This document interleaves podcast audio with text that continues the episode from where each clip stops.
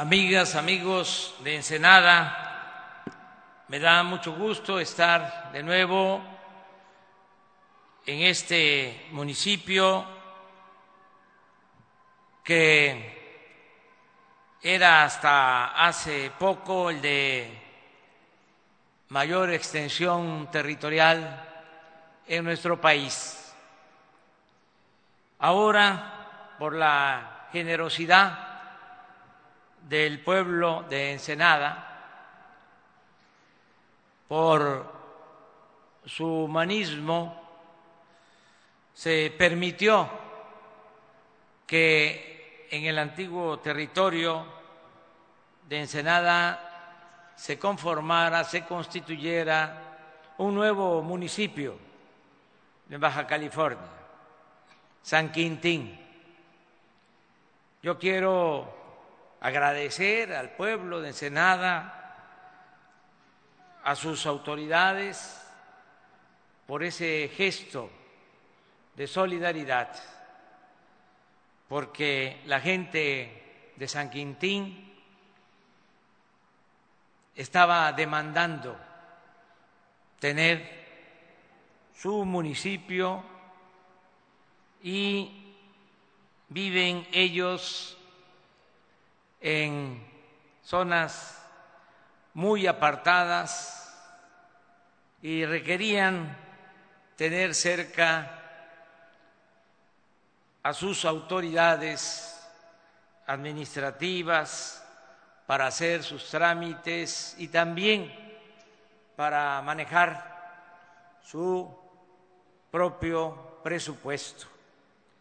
Esto hay que agradecerlo a el pueblo de Ensenada. Nosotros, como aquí se ha dicho, vamos a seguir apoyando a Baja California, a Ensenada en especial. Ayer firmamos la ampliación del decreto para que en la frontera norte que incluye Ensenada, se mantengan los apoyos fiscales, que empresarios de Ensenada paguen menos impuestos, porque el impuesto sobre la renta se cobra y así va a ser hasta finales del 2024 en 20%. El IVA en 8%. Esto es la mitad de lo que se paga por este impuesto al consumo en el resto del país. Lo mismo con los combustibles, las gasolinas y también Aquí en Ensenada se otorgó un apoyo especial a los trabajadores mediante un acuerdo con empresarios, con dirigentes del sector obrero, para aumentar en la frontera norte el salario mínimo al doble. Todo esto ahora se hace extensivo hasta el 2024. Eso es lo que suscribimos el día de ayer. También, como aquí lo presentaron tanto el secretario de Comunicaciones como el subsecretario, se inaugura sin estar presente desde este gobierno municipal, desde este palacio municipal, la carretera eh, costera del Alto Golfo de San Felipe, que es una obra muy importante. También aquí se va a continuar con los trabajos para terminar con una desviación, un periférico para librar de los transportes de carga al centro de Ensenada. Se nos informa que va a estar terminado este trabajo, esta obra, a más tardar en el primer trimestre del año próximo. Ya va a haber oportunidad de venir a inaugurar esa importante obra. También eh, invité a que me acompañara aquí en Senada al general Luis Crescencio Sandoval González, que es originario de este municipio, secretario de la Defensa, para que él presentara el informe relativo a el plan de seguridad pública, lo que se está haciendo para garantizar la paz y la tranquilidad en Baja California. Quiero comentarles que se está avanzando, como aquí lo mencionó el general secretario, para serenar, para garantizar la paz en Baja California y lo vamos a lograr con la suma de esfuerzos, de voluntades, trabajando de manera coordinada el gobierno del Estado, el gobierno federal, los gobiernos municipales. Vamos a que haya paz, tranquilidad en Baja California. Quiero aquí en Ensenada informar a los habitantes de este municipio que vio nacer al general secretario Luis Crescencio Sandoval González, que se cuenta con un secretario de la Defensa responsable, trabajador, leal, incorruptible, que ha sido un extraordinario colaborador, un servidor público de primer orden. Me ayuda mucho, no solo en las tareas propias de las Fuerzas Armadas, lo que tiene que ver con la seguridad interior, con la seguridad del Estado, ahora que lo permite la Constitución, con la seguridad pública, sino en labores humanitarias, con el plan DN3 que se aplica cuando hay desgracias, cuando hay tragedias, como se está padeciendo ahora en el sureste, en especial en Chiapas, en Tabasco, por las inundaciones. Ahí está el ejército mexicano, ahí están los marinos, ahí están los soldados, ahí están las Fuerzas Armadas, ayudando a la población también, por primera vez, las Fuerzas Armadas participan en un apoyo a las autoridades de salud para enfrentar una pandemia como la del COVID-19. Cuando comenzó la pandemia, que teníamos preocupación de ser rebasados, como estaba sucediendo en países de Europa, incluso en Nueva York, de que no habían camas, especialistas, equipos para atender a los enfermos. Hablé con el secretario de la Defensa y le pedí que se implementara un programa para reconvertir hospitales del ejército. Y como aquí se ha informado, esto se aplicó en Baja California y en todo el país con los ingenieros militares terminamos hospitales en muy poco tiempo. Se equiparon, se contrató personal médico y nos han apoyado mucho, tanto la Secretaría de Marina como la Secretaría de la Defensa. Quiero también informar que ha sido de mucho apoyo contar con los ingenieros militares para la construcción del nuevo aeropuerto de la Ciudad de México, Felipe Ángeles, con los ingenieros militares, estamos construyendo cuarteles para la Guardia Nacional, con los ingenieros militares estamos construyendo 2.600 sucursales del Banco del Bienestar en todo el país, con la Secretaría de la Defensa se están sembrando en viveros millones de plantas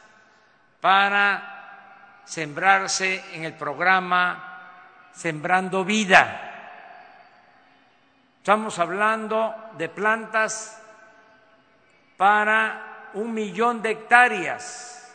Es el programa de reforestación más importante del mundo, la siembra de un millón de hectáreas de árboles frutales y maderables. Y en todo esto se cuenta con el apoyo de la Secretaría de la Defensa. Es una institución fundamental para el Estado mexicano las Fuerzas Armadas que surgen con el movimiento revolucionario, que surgen del pueblo, están jugando un papel fundamental para la transformación de nuestro país. También vengo a Ensenada a decirle a la gente de que van a continuar todos los programas de beneficio al pueblo todos los programas de bienestar. Vamos a seguir apoyando a los jóvenes. Aquí hay 308 jóvenes que están trabajando como aprendices en el programa Jóvenes Construyendo el Futuro, que reciben un salario mínimo, porque queremos que los jóvenes tengan opciones alternativas, dejar atrás la discriminación a los jóvenes, el llamarles ninis, que fue lo único que hicieron los gobiernos anteriores, señalarlos a los jóvenes como ninis que ni estudian ni trabajan cuando nunca hicieron nada los gobiernos anteriores por apoyar a los jóvenes. Ahora, en todo el país, los jóvenes tienen opciones para el trabajo con este programa. Lo mismo aquí. En Ensenada hay 500 jóvenes que están becados para estudiar en el nivel superior, es decir, en el nivel universitario. Estos 500 jóvenes, cada uno recibe 2.400 pesos mensuales para que termine su carrera, su profesión. Aquí, también en Ensenada, 16.586 estudiantes de educación media superior, los que estudian en bachilleres, 16.000 586 están becados. También reciben becas estudiantes de preescolar, de primaria, de secundaria. este apoyo se entrega a 13.989 familias. Aquí también se está creando una nueva universidad pública. En Ensenada hay 82 escuelas que están recibiendo desde la Tesorería de la Federación de manera directa su presupuesto para el mantenimiento de esos planteles. Llega el dinero de la Tesorería a la sociedad de madres, de padres, de familia. Aquí también 27.584 adultos mayores, 27.584 adultos mayores tienen pensión. Ahora con la pandemia se decidió, y esto ayudó mucho, entregar estas pensiones por anticipado para que los adultos mayores no se vieran en la necesidad de salir de sus casas y cuidarse, como ha venido sucediendo. Es también muy humano, es una gran dicha poder informar que aquí en Ensenada tres mil trescientos noventa y siete niños y niñas 3.397 niñas y niños tienen pensión. Estas niñas, estos niños reciben pensión porque tienen capacidades diferentes y se les apoya. Aquí también en Senada, 140 niñas, niños de madres que trabajan tienen becas están en estancias infantiles. Aquí en el municipio de Ensenada, hace relativamente poco, cuatro meses, se entregaron apoyos directos a 3.203 pescadores. Ya nada se entrega a través de intermediarios todo se entrega de manera directa. Por eso hay protestas, porque antes no le llegaba el apoyo a la gente, había moches, piquete de ojo, eran los dirigentes los que presionaban al gobierno que no tenía autoridad moral les daba dinero supuestamente para ayudar a campesinos, a pescadores, a gente necesitada, y ese dinero se quedaba arriba, se lo robaban.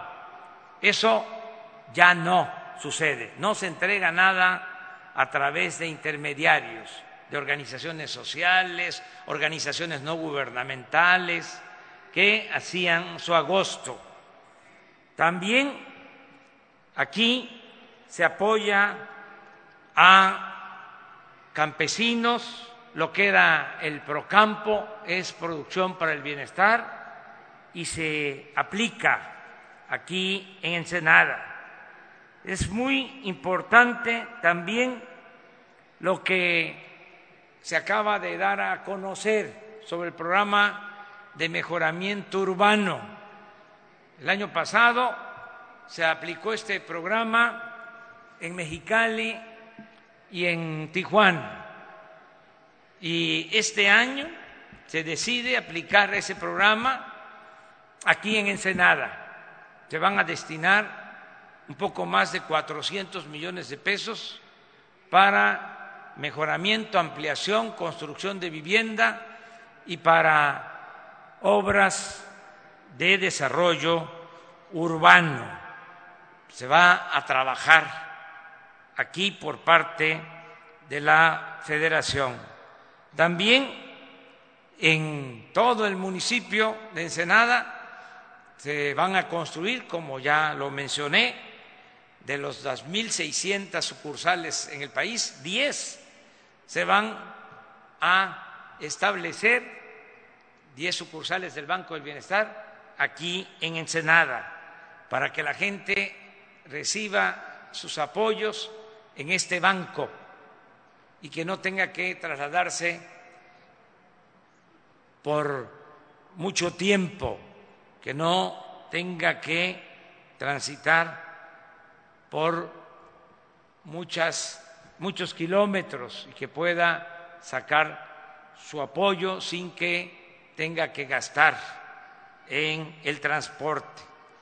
Vamos también a seguir apoyando, decía yo hoy al mediodía, que en San Quintín y en Ensenada se entregaron más de 1.300 créditos ahora con la pandemia para apoyar a pequeños empresarios, créditos de 25 mil pesos a pagar en tres años con intereses del 4% anual, tres meses de gracia, empiezan a pagar al cuarto mes, 800 pesos mensuales y van a terminar de pagar estos créditos hasta el 2023-2024.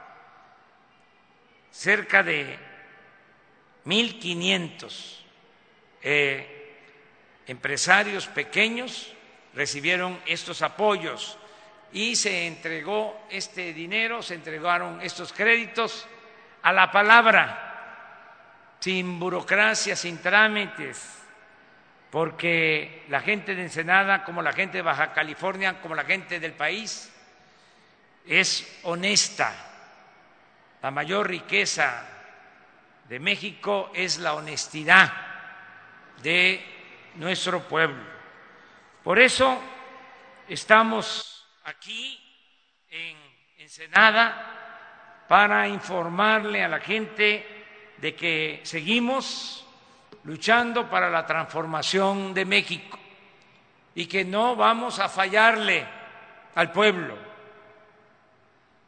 Estamos hasta cierto punto orgullosos porque se están reagrupando los conservadores y están intensificando sus ataques.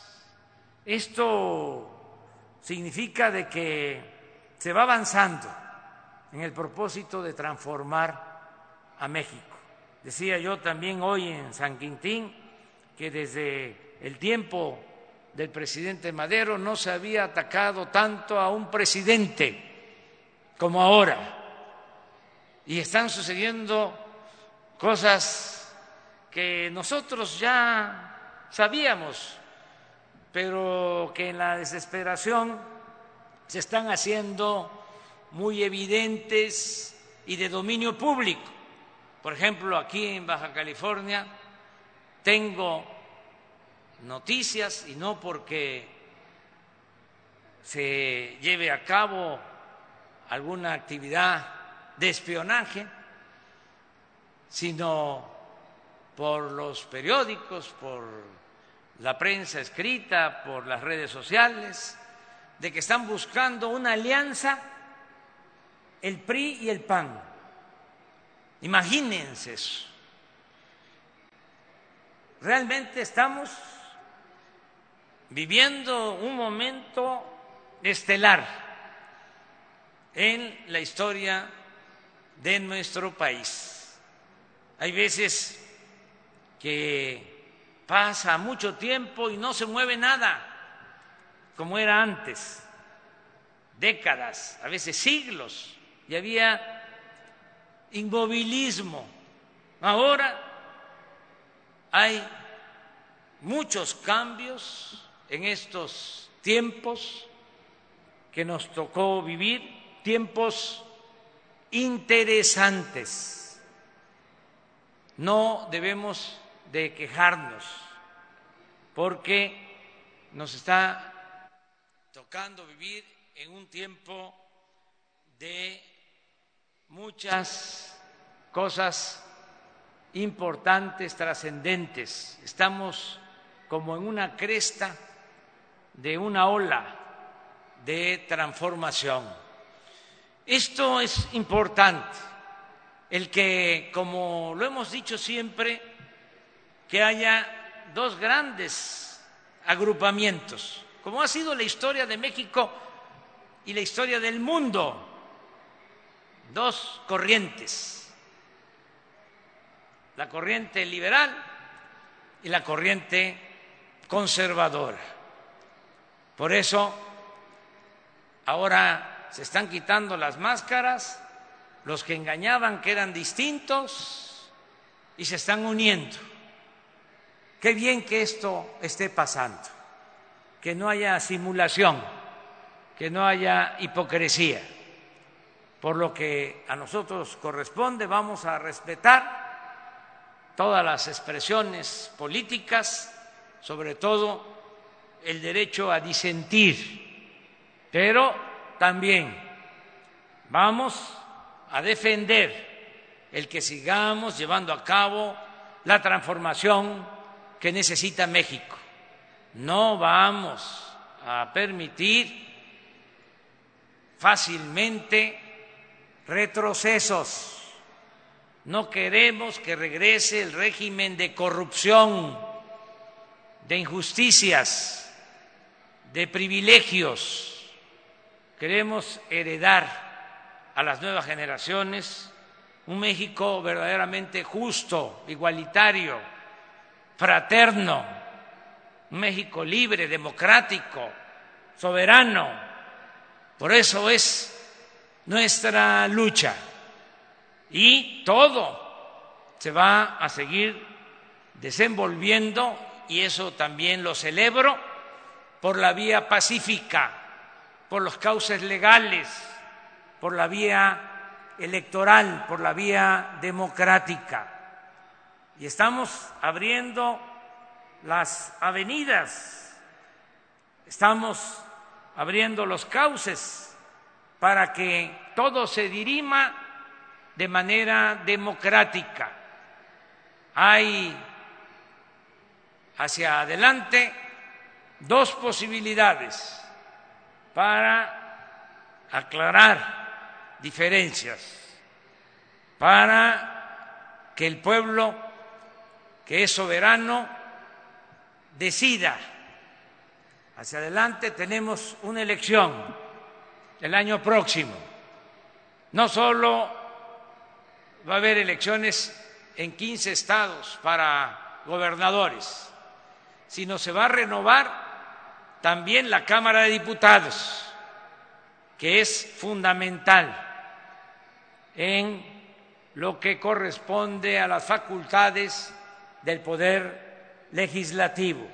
Nada más es cosa de pensar que la Cámara de Diputados tiene como facultad exclusiva la aprobación del presupuesto.